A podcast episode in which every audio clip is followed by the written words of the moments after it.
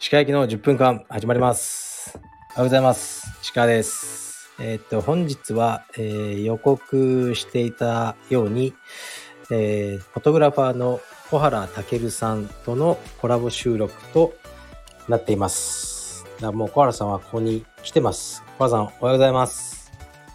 石川さんおはようございます。おはようございますお願いします。よろしくお願いします。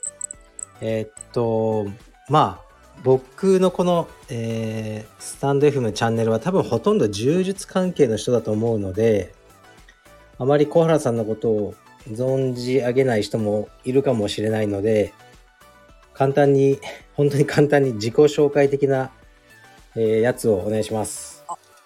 わかりました。えー皆さんはじめましてフォトグラファーの小原健と申します。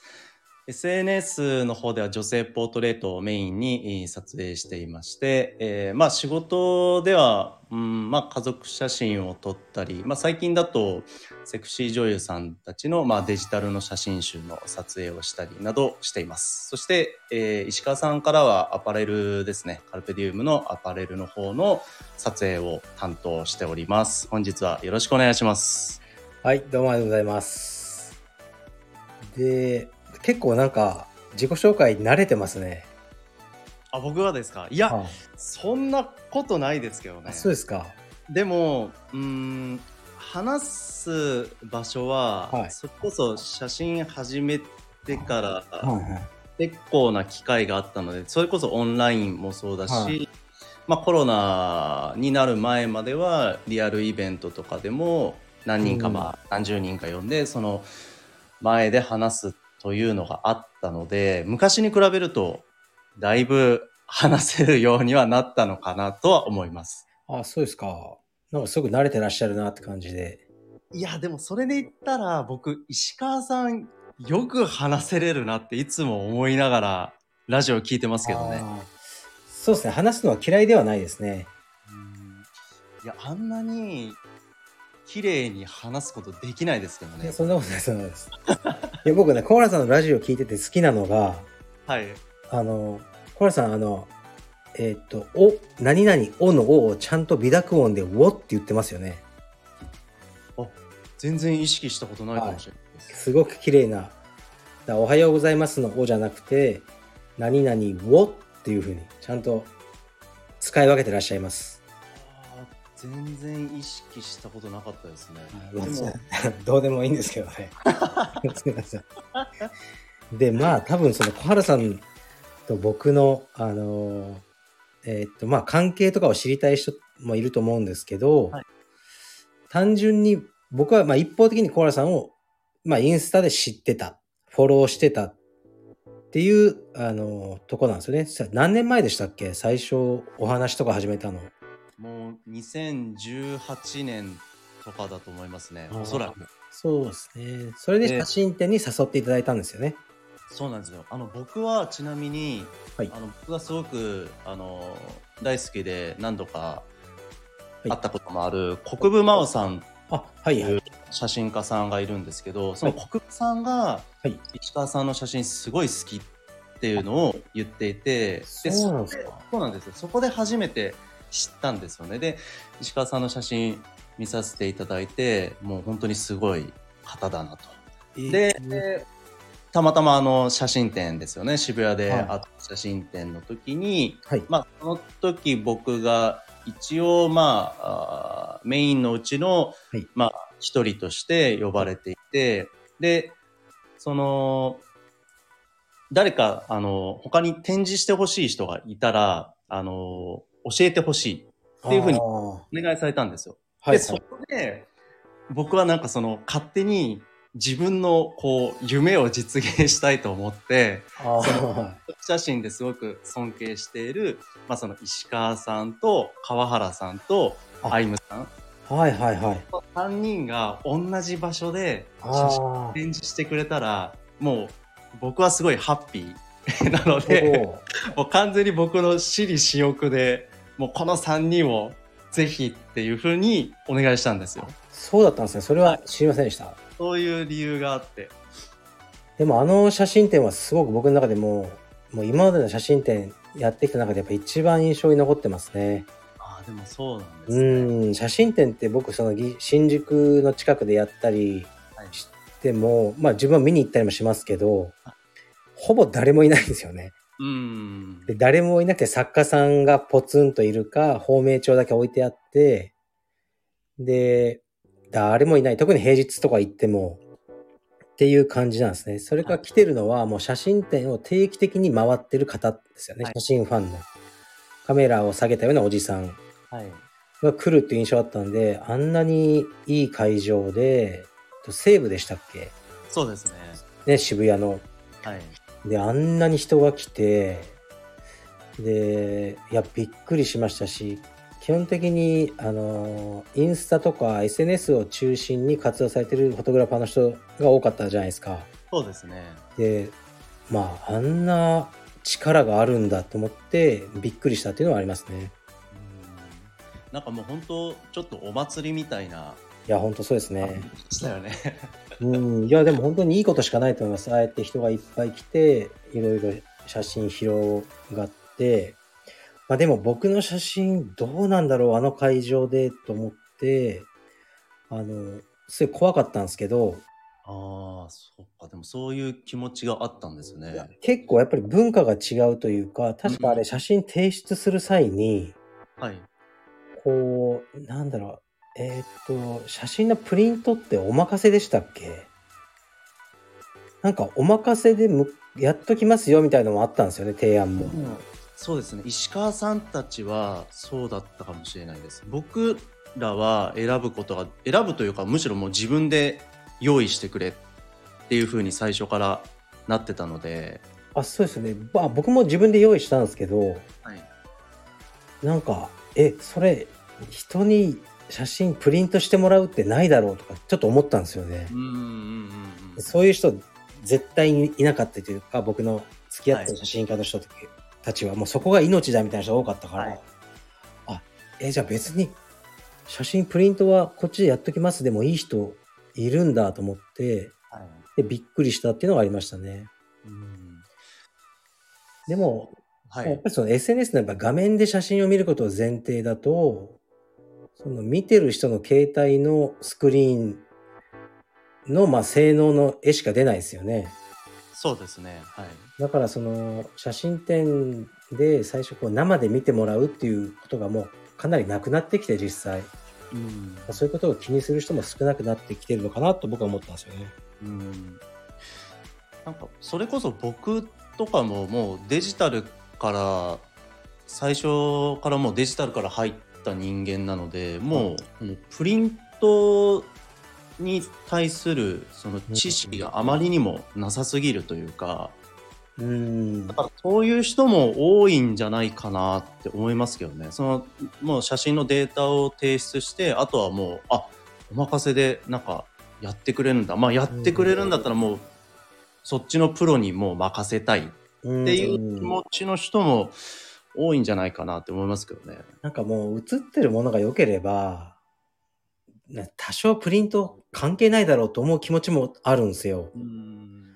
でもやっぱその僕のその行ってた写真学校の先輩とかは、わざわざ印画紙をドイツから取り寄せてはい焼いて、やっぱこの印画紙の光沢石川君違うだろうとか、はい。うん、違いますねみたいな。はいいや、あんまわかんねえなと思いながら、そういう会話をしてたこともあるし、うんまあ変わってきたってことでしょうね。やっぱりそういうタイプの人たちとのそもそも接点がないと思うんですよ。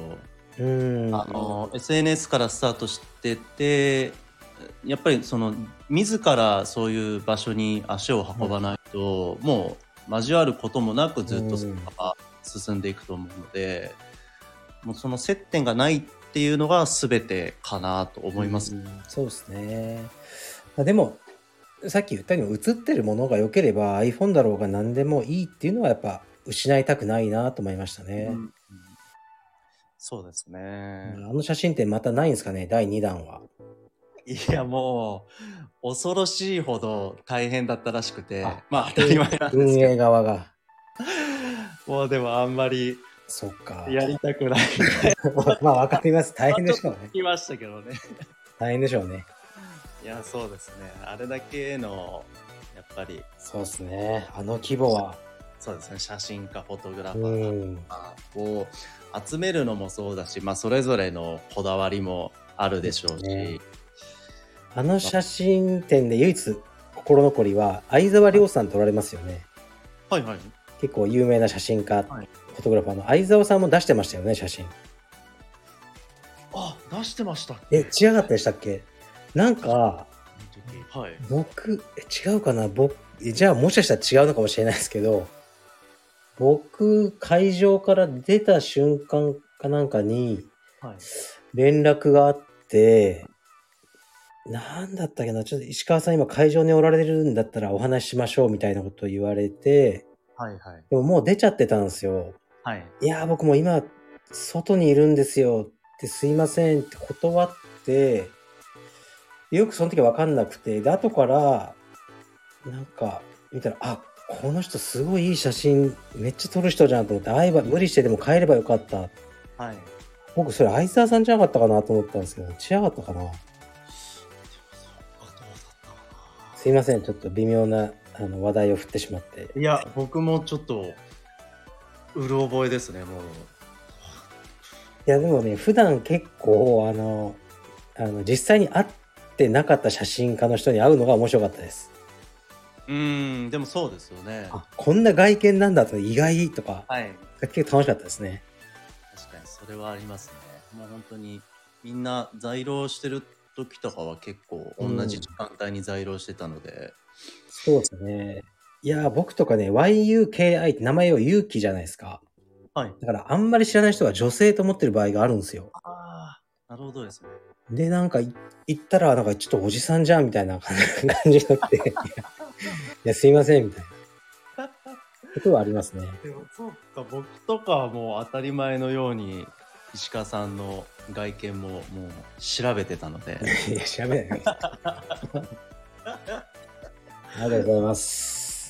じゃあですね、あのレターを一応募集してたんですね。はい。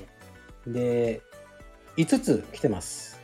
5つ了解です。これをちょっと読みながら、あの会話を広げていけたらなと思いますね。はいえーっと、どれがいいかな、最初。ちょっと待ってください。順読む順番。じゃあ、これいきますね。えーっと、小原さんへの質問です。いつも素敵な写真を楽しみに拝見させていただいております。私は小原さんの作り出す空気感がとても好きです。特に色に関しては誰にも真似できないような色合いを作り出していると思いますが、現像時にどのような考えで作り込んでいるのでしょうかぜひお聞かせください。はい、ということです。いや、すごく意外な 何ですか？質問ですね。というのも、あの僕、はい昔は色をあのわざともう特徴的な色にしてたんですよ。はい。そのいわゆるまあシャドウ部分にシアン色を強めにのせるっていう。はいはい。でおそらくまあもう写真昔からこう親しんでる人からすると結構邪道なやり方うんは思っててでも、まあ、SNS ってやっぱりその大味の方があの、うんやっぱりもう注目されやすいというかはい。僕最初の頃はもう本当に数字取りに行こうって思ってうん。スタートしてるので、もう本当は自分でももっとあのナチュラルな色合いにした方がうん。写真としてはいいっていうのは分かりつつも、うん SNS 上ではこういう色味にした方がいいっていうのをずっとやってきてたんですけど、もう最近はもうガラッと変えちゃって、うん。まあその自分が目標としてた数字も達成できたし、うん。もっと、あの自分が本当にまあ好きな写真の色にしていこうって思いながらやっているので、最近の投稿してる写真とかに関しては、もう昔に比べると全然、なんだろう、そこまでこだわりがないというか、うん。むしろもうほぼほぼ取って出しに近いうん。感じの色合いでもいいんじゃないかなって思ってやってるので、そんなに、そう、なので、この質問が来たことがちょっとうん意外なんですけど、まあ、強いて言うんだったら、まあ、色かぶりをちょっと緑の方に振ってる。ぐらいですかね。マゼンタよりうん。そうですね。緑に振った方が、まあ僕が単純に好きうん。で、でもそれぐらい、あ、でもあとコントラストはいはい。ですね。コントラストはすごく変わったかもしれないです。昔の方がマイナスの方うん。行ってる場合が多かったんですけど、それこそプリントする機会が増えてきて、うん結構コントラスト強めに出しとかないと、うん。そうした時ってすごい弱くなっちゃうなっていうのをそうですね。感じ始めて、デジタルの画面なんだけど、そこを意識するようにましたね。なんでその2つあ、なるほど。ぐらいかなって思いますけどね。よくわかりますね。僕もプリン写本を出した時にはい。データでそのまま出すとコントラストがすごく落ちるのが嫌だったんですよね。はい。だから一回全部プリントで焼いてそれをスキャンしてもらったんですよあの写真集。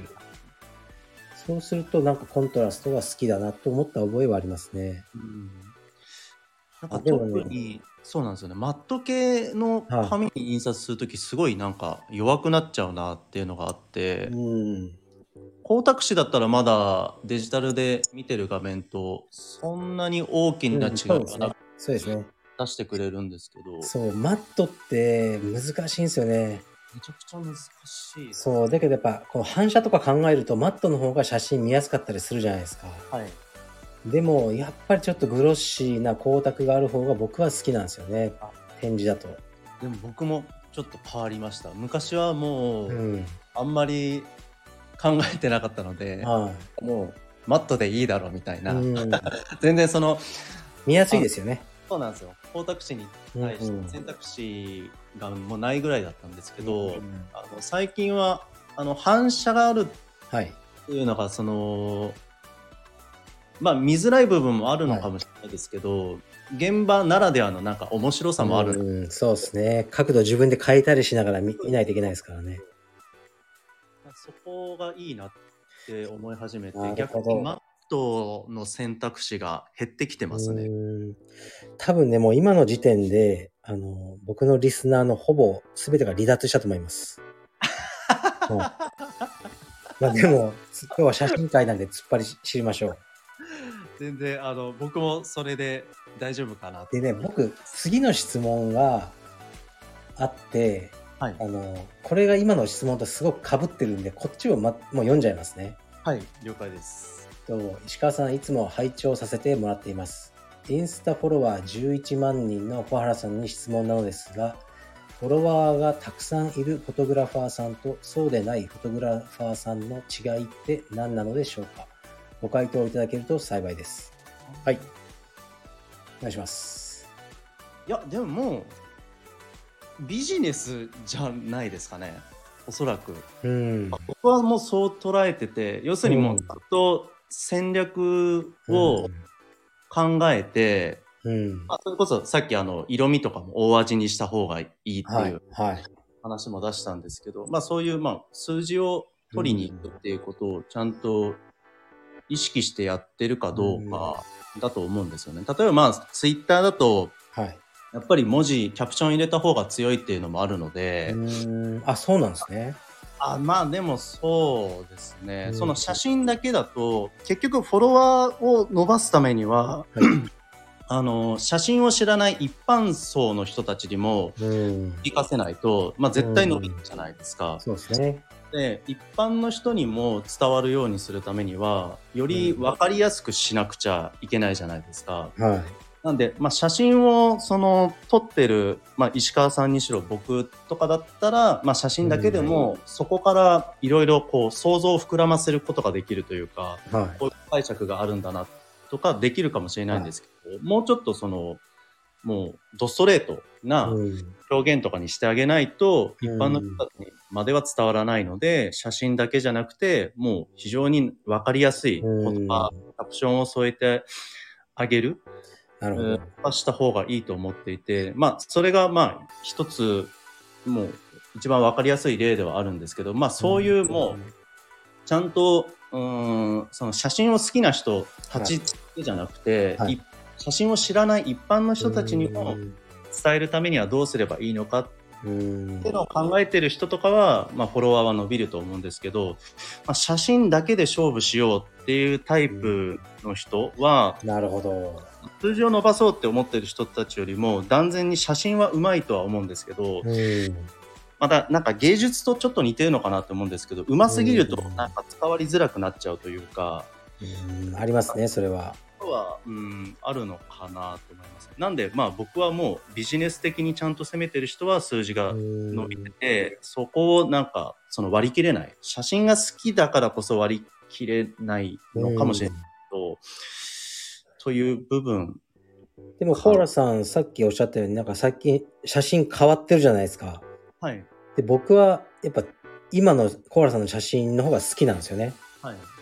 でも、コーラさんがその前、あのーの感じの写真から変わってきた全部を含めて、なんか僕は楽しめてるんですけど、ああ、はい。でも、今はじゃあ、フォロワー、あの、あまり増えないですかね、今の写真だと。今はもう僕、はい絶賛減りまくり中で、あ3000人ぐらい減っていますね。あ、なるほど。多分一番多かった時で11万4000人ぐらいですけど、今は11万1000人うん。で、いや、わかります、それ。それでもいいんですよね。あ僕はもう、うんあの10万人を一応目標とうん。して、もうそこを達成したら、もう。うん自由にやろうっていうふうになるほど。最近投稿も少ないですよね、頻度も。そうですね、そこもいろいろ、結構でも10万超えたからといって、すぐに気持ちを切り替えることができたかっていうと、やっぱりそうではなくて、うん。数字を追いすぎたからこそ、結構数字に縛られちゃってる部分、うん。その無意識のうちに気にしちゃう。なるほど。っていう現象がずっと発生してたんですけど、うん。でもここ最近ようやく、うん、まあ、まあそれこそ毎日投稿とかした方がいいのかなって思ったんです。けど、僕は写真1枚で見せるよりかは、組で見せた方が好うんきなので、それもおっしゃってますよね。それも面白い考え方だなって。写真をやっぱりその組で数枚でセットで見せることを前提っていうのも、まあ面白いなと思いますね。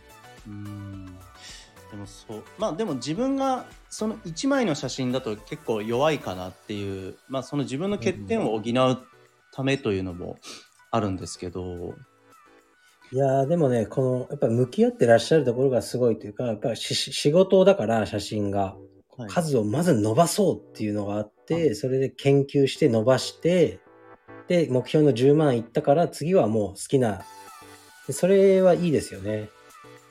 うん、そうですね、そこは結構、そう、僕やっぱ写真趣味なんで、はい、こう、もう好きにやりたいんですよ。フォロワー数とか気にせず、もう忖度でシェアとかしたくないんですね。はい、いるんですよ。僕の写真をいつもシェアしてくれる人とか、ツイッターで。でも僕はその人のしないんですよ。はい、なんか、特に好きではないから。はい、なんか、してくれるからとか、それしたくなくて、うん、で僕がシェアしてるのはもう本当に好きだからしかしてないんですね。はい、でも柔術だと、僕もいろいろ忖度やっぱしなきゃいけないんですよ、仕事なんで。はいなんか、どう、えー、っと、微妙なものをシェアしたり、はい、とかしてるし、その数で言えば、僕で言うとやっぱ道場の会員数ですよね。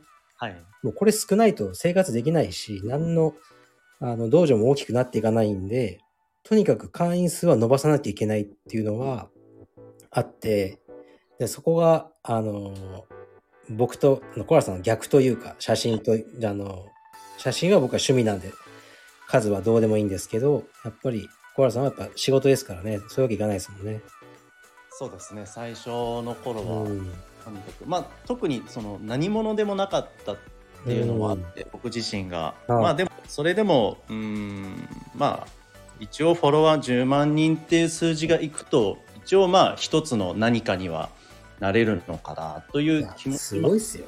写真界で言えば木村伊兵衛賞とか、はい、取っちゃうより僕10万人の方が価値あると思いますね。はいうん。あうーんそうまいや、ありますあります。絶対。だって企業さんから見て、はいなんか案件頼もうと思った時に、やっぱそこが一番大事ですもんね。あうーんそそうですね。うん。だからそれはね、本当にこの資産価値、会会社の価値として、そのフォロワー11万人を試算すると、小原さんは多分ね、6億4千万ぐらいの価値があります。いや、でも、もう6億4千万円でもう売りたいですけどね。売りましょう、じゃあ。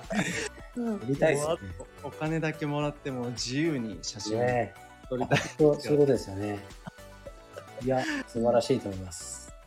じゃあ次、あとはい2つかな。いきますね。えーっと、あと3つか。結構時間長ってきましたね。あ、全然大丈夫です。えーコラボ収録会への質問です。お二人に質問なのですが、お互いの写真に共通点ってあるとお思いでしょうか？私の感想では少しあるかなくらいにしか感じないのですが、お二人はどうお考えでしょうか？よろしくお願いいたします。失礼しました。ということです。僕はありますね。僕もありますよ、もちろん。すぐ、すぐいはい。一個出てくるのは、はいあの、写真はその演出だと思ってるところ。はい。ですね。うん。うん。僕もその記事とかの例えば解説とかで、そのはい便宜上自然体を撮るためとか、まあ、それも分かりやすく言うために言ったりするんですけど日常とかはい。言ったりするんですけどでもなんか本質的にはそうではないって思っていて、うんその写真要するにファインダーをカメラを構えられた人が撮るうん。自然体とか日常はあるとは思うんですけど、うん本当に僕らが肉眼で見ている日常っていうのは、うんそのファインダーを通した時点で広がってはいないっていうふうに思ってて、うん。それが別に悪いことではもうないと思っていて、むしろそそれだからこそいいうん。なんかカメラを持って撮るっていう意味合いがあるって思っているので、まあ、うん確か前石川さんもはい。そういう感ニュアンスのことを言ってたような気がするんですけど、僕も完全にそうですね。やっぱり演出っていうか、あの、を込みで、それでの自然でいいと思ってますね。うんうんで、あの、そう、だから自然自然ってちょっとみんな言い過ぎというか、自然ってなんだろうと思う時はありますね。そうですね。それは僕もまあ自分もさっき言った通り使う時もあるんですけど、うん。使いつつも本当はそうじゃないんだけどな、とは思いつつもその説明をするとうん。あまりにも長くなってしまうので、ですね。だから分かってて使う使わないはいいと思うんですけど、はい、こう分からずにただ自然、自然っていうものをなんか追い求めても仕方ないなと思いますね。うん。いや、自然な表情って、これ前も言いましたよね。僕の写真の先生である瀬戸正人先生が、はい。木村伊兵賞を取ったサイレントモードっていう写真集があるんですよね。はい。だからもう完全なる犯罪行為なんですけど、はい。電車の中で、あの、座ってる人を正面からカメラのサイサイレントモード、音が出ないモードで隠し撮りをしたっていう写真集で、今だったらもう無理ですよね。はい。で多分今も売られてると思うんですけど、とにかく気持ち悪い顔してるんですよね、みんな。うん自然に誰も、誰にも見られてないっていう時の僕の表情とかって多分もう、ほんとやばい顔してると思うんですよね。はいやっぱりカメラ向けられた瞬間変わるし、そこは子供でもそうだと思いますね。うん僕もそうだと思います、あと僕は共通点というか、やっぱり、あの、物事のピークを外したところが好きじゃないですか、二人とも。ああでもそうですねでそこですよね。だから、花火が上がってドーンって、多分、あの大輪の花火が咲いてる瞬間が一番いいねはもらえますよね。そうですねでも、花火が、あの、弾けた後の、こう、ちょっと落ちていく様とか、また上がっていく時とか、こうなんならそれ見上げてる人とか、なんか、そのピークじゃないところが好きじゃないですか。うん僕も好きだし、小原さんもそうだし。で、そこがやっぱ好きですかね。ピークの、まあ、うん前後、そうなんですよ。えそこが、あなんか、ピークを勝手に見てる人が想像しちゃって、心が動くところが好きですよね。うんでもそれもさっきのフォロワーさんの話になると、やっぱピークの方がいいねがいっぱいつくんですよね。そうですね。まあ、それも、まあ、分かりやすさうんにつながるのかな。そういうことですよね。だから最強にいいねをもらう写真勝負をしたとしますね。はい。どういうシチュエーションがいいですか？もうこれはやばいと。もう5万いいねいくっていう写真を教えてください。演出で。いや、もう今でも分からないで、すよね。でも、まあ、そのいいねをやっぱり、あの、取っていくって考えると、その一般の人プラス、はい日本人だけじゃなくて、はい海外の人も視野に入れた方がいい。なるほど。なんで、海外の人が、まあ、好きそうなロケーションっていうのは絶対かなって思いますね。これどうですか？もう桜吹雪の中、着物を着た女性がはいいて、さらにちょっと犬猫ファンも取り込みたいんで、猫が可愛く、あの、踊ってて、後ろに電車が通って、もう、もう電車も行きます。電車ファンも。なんかそういうことですよね。そうです。なんか、もう桜、うん。走ってる電車、は着物、い。はい。犬猫入れて、はいもうあの富士山も入れちゃいまあ、しょ。いういいですね。うん。もう背景だけ夜にして、あの、花火も入れます。さすがにうるさすぎるかもしれないです。そうですね。ちょっとおかしくないかもしれない。そう、だから、いいねをもらうってそういう写真なんですよね。あーでもそうですね。うん。そう。だからみんなフォトグラファーは葛藤してますよね、みんなそこで。うん、だと思いますし、僕はあとその「いいね」を取るっていうことに関して今もしかしたらこの話聞いてる人たちもなんかちょっと小バカにしてるように聞こえるかもしれないんですけど、うん全然そんなことなくて、うんやっぱり難しいうん。というのもすごいうん僕自身は感じてきたので、うん今でもその「いいね」数を取れる写真をうん。撮ってる人たちって人たちの、まあ、努力もすごいわかるので、まあだから、なんだろう、まあ、どっちがすごいとか、いいとか悪いとかじゃなくて、そうそう。いや、この間もそういう話しましたよね。こう、なんか。誰も知らないようなバンドが好きな人とかが、はいちょっとカッコつけて、ミスチルとかバカにしがちだけど、ミスチルより CD 売ってみろよって言われたら、いや、いや、そう、そうなんですよ、ね。どんな曲作ってもいいから、じゃあ売ってみろって言われたら無理ですからね。なんで僕もやっぱりフォロワー多かったりとかするといろいろまあなんか陰口言われたりとかするんですけど、うん。でもやっぱりこここの10万を超えるまでにやってきうん。たその努力の部分に関しては僕はなんかそうそう負けないって思ってるんであ、いいですね。ミスチルです。本当に。ホラさんは。いやいや全然そんなことないんですけど、んうんだからもしかしたらミスチミスチルさんも今急になんかすごいもうディープなブルースとか歌い出したとしてもはい、もうみんな聴いちゃいますよね。そうですね。聞いちゃいますようん、でそれでなんかまた良さが前だったら絶対聴きもしなかったようなジャンルの音楽やってくれたら聴いてまた新たな、あのー魅力を発見する人もうん。多いと思うから、やっぱまず最初数が多いっていうのは本当にいいことですよね。でもそうですね。最初にある程度のファンを作っちゃううん。っていうのは一個、まあ、大切なポイントかなとは思いますね。わかりました。じゃあ次いきます。はい。えーっと、石川さんお疲れ様です。小原さんとの収録への質問です。3月22のは配信で、プロのモデルさんとの撮影時のやりとりについてえー掘り下げるとのことでした。とても楽しみにしています。一方で、素人相手に自然な笑顔を作ってもらいたいときは、どんな声掛けをしながら撮影するか教えてください。よろしくお願いします。はい、ということです。まあ、最初に、まあ、じゃあこれ僕が言うと、はいあれですよね、あの、プロのモデル、まあ僕が知ってるのは、えっと、ひかるちゃんとの、あの、カルペディウムアパレルの撮影ですよね。で、その時の、まあ、やりとりが僕は好きだって、僕が話したんですよ、これ。そう話してましたねで、なんかこう、あまりポジティブすぎずに、こう、いいね、いいね、いいね、みたいなこと言わないじゃないですか。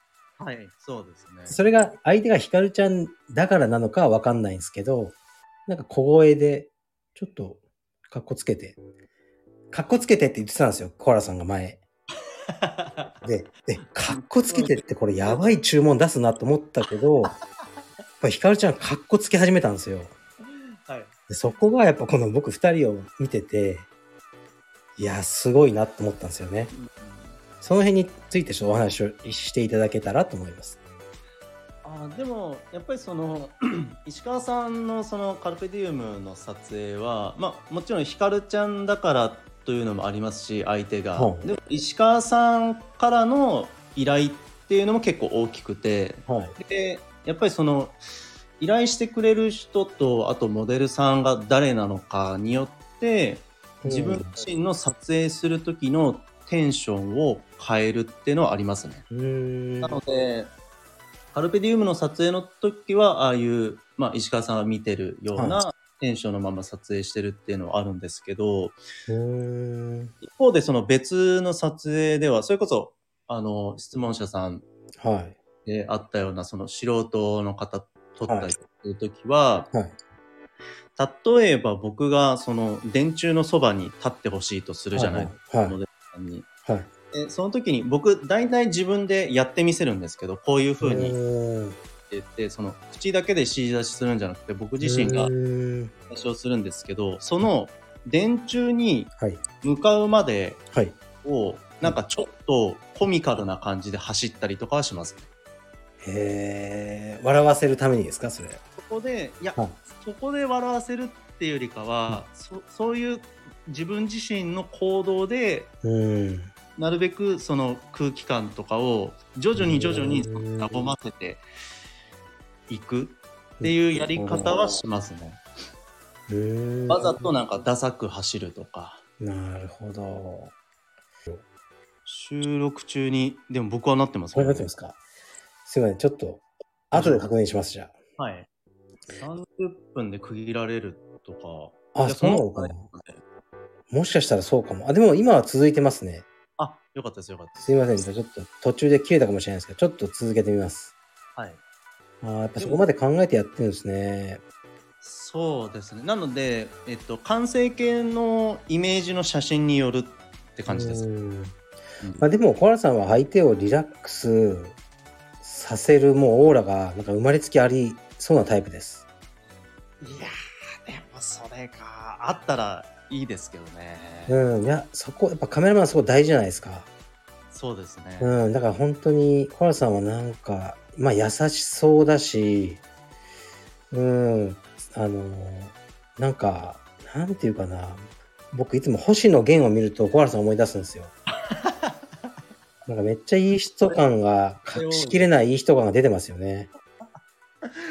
いや、でもそれも、はいなんか僕、他にいい人たくさん見てきてるので、はなんかそういう人たちになりたいなって思っちゃいますけどね。い。いやー、星野源がもう最高の勝ち組ですよ。はい。長垣結衣と結婚しちゃうんですから。いやーもう星野源さんの名前がえ言われたことないですか？似てるって。いやでもありますねですよねあれね、はいふ顔とかだけじゃなくて雰囲気もだと思うんですよ。ああうんなるほど、僕やっぱすごく人を緊張させるキャラなんですよ、僕って。はいなんか僕と会うとみんな緊張す、うーん、あの僕もう生まれつきそうなんですよ。あのー、付き合ってた女性にも、あなたといるとすごく気を使ってしまう、どうしてもって言って別れられたことありますね。はいだからすごい傷ついたんですけど、もうこれは仕方ないと思ってるんですけど、まあ、そういうキャラなんですよね。だから、あの、素人の方、撮影とか僕はもう絶対できないですね。あーでもなんか僕はそこの良さも出るなって思ってるんですよね絶う対緊張させる。緊張させることによる、うん、ななんかリラックスさせればいいというものでもないっては思ってますけどね。うんなんかそこも写真のいいところだなっていつも思うんですけど、まあそれこそ、まあ何かこう自然体を出したいんだけど出せないっていう人が、その別に無理して自然体出さなくていいっうん。て、もしもその、この質問者さんが、うん。あの、自然体出したいけどなんか苦手っていう場合は、場合は、まあその自分が出せるうん。空間が何なのかっていうのを分かった方がいいんじゃないかなっては思いますけどね。そうっすよね。やっぱひかるちゃんもなんかニコッとした写真ってあんまないじゃないですか。ないですね。でなんか数枚あるけどなんかうーんいわゆるなんか慣れ慣れてる笑いじゃないですよね。はい。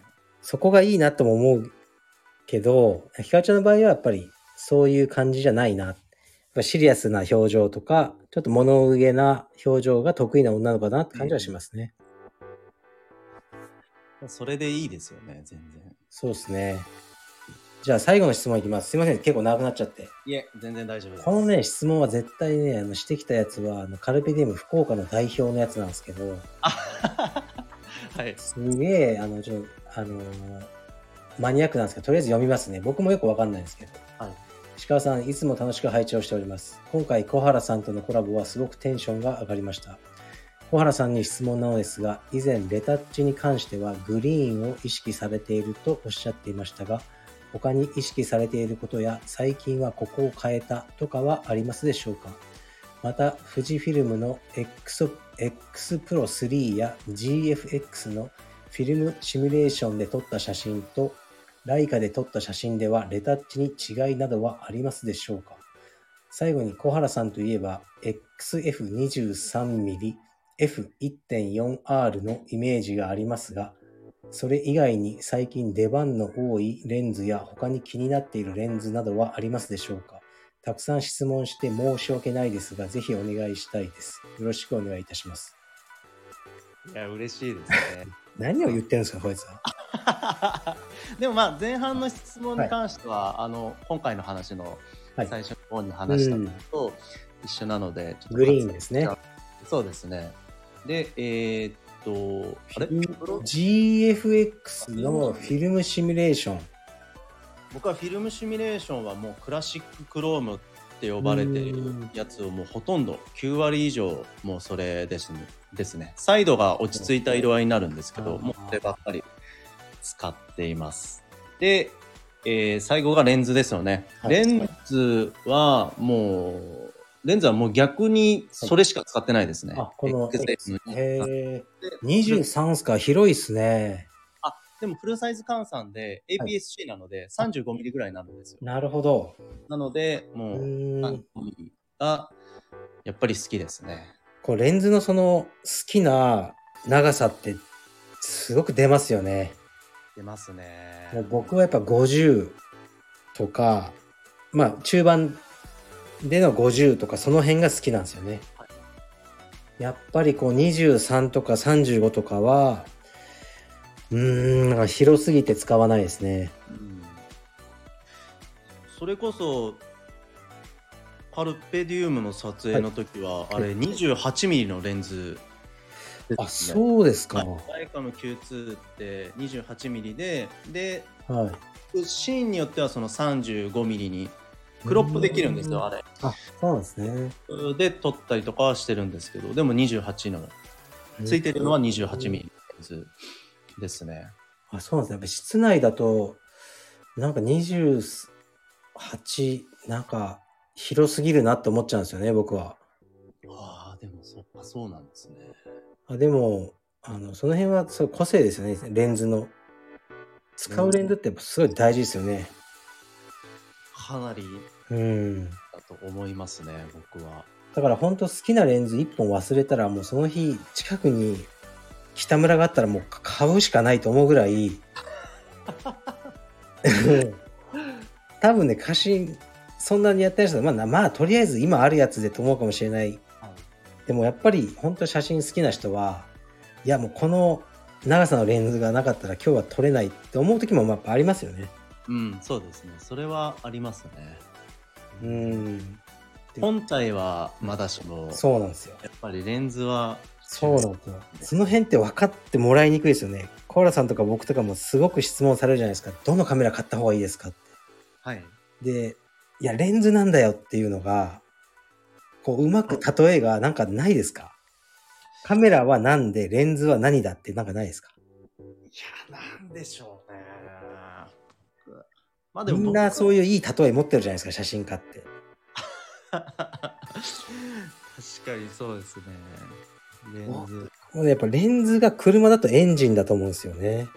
あだから車の速さとか決めるのはエンジンで、他のそのシートの座り心地がいいとかドアがどうとかそういうのって車の車体の方でうん。そっちはただ快適にこなすためだけのうん。ものでやっぱり高いカメラってシャッター感が良かったりするじゃないですか。はい、そうです。反応が速いとか、はい。でも結局そのじゃあ車が速いのかどうかっていうとエンジン。うん。でエンジンはやっぱレンズだなって。うん。どうでしょうこの例えば？いや、それでいきましょう。はい。そんな感じだなって僕は思うんですよね。まあでも、あからさまにもう、はい。あの、描写が違いますもんね。そうですね。ももちろんそのカメラ本体が違うことによってうのん。見え方も、まあ多少はありますけど、うん。でももうレンズが明らかに違いますよね。そうですね、まあ、特にオールドレンズと、はい。まあ、発売されてるような現行のレンズと比べた時の、うん、やっぱり柔らかさとか開放にした時の雰囲気とかもうまるで違うからやっぱりそう考えるともうどっちの方が大切かって言われたらレンズの方が大事かなとは思いますけどね。そうですね僕もそう思いますでもう45分になっちゃったんではい。そろそろにしようと思うんですけどはい。これ途中で多分切れちゃったじゃないですかで、はいはい。もし多分多分あれ切れてるんですけどもうそのままにしておきましょう全然大丈夫です。はいでこここまで聞いた人いますかね？いや、いいるんじゃないですかね。すかねラジオなんで、やあそっかっぱりその垂れ流しして聞くことができるんで、寝流ししながら聞いてくれてるかな僕は1000今560人ぐらいフォロワーさんいるんですけどはい。僕の予想は23人ぐらいしかここまで聞いてないと思いますね。いや、でもそれでもすごいですけどそうですね。、それでもいいですね。はい全然僕は嬉しいです。じゃあ、小原さん、すいません。あの、今日はこんな感じで、あの、お時間いただいてありがとうございました。いやいや、こちらこそ、本当にありがとうございます、いつも。で、あの、これの撮影の写真もすごく評判良くて、はい。はい、あの、助かってます。いや、僕も本当にいつも、なんか好き勝手に撮らせてもらってるので、石川さんからは、まあ、あの、感謝しかないです。で、また次をやりたいですね。そうですね、はい。ぜひス、ケジュール合わせて、はい、ぜひやろうと思います。お願いします。じゃあ、小原さん、あの、僕いつも失礼しますで、締めるんですけど、そうですね。はい。はい、じゃあ締めてよろしいでしょうか？お願いします。じゃあ今回はコアラさんとのコラボ収録会で、まあ、写真のことだけを、えーと2人で語り尽くしました。コアラさんありがとうございました。ありがとうございました。じゃあ失礼します。失礼します。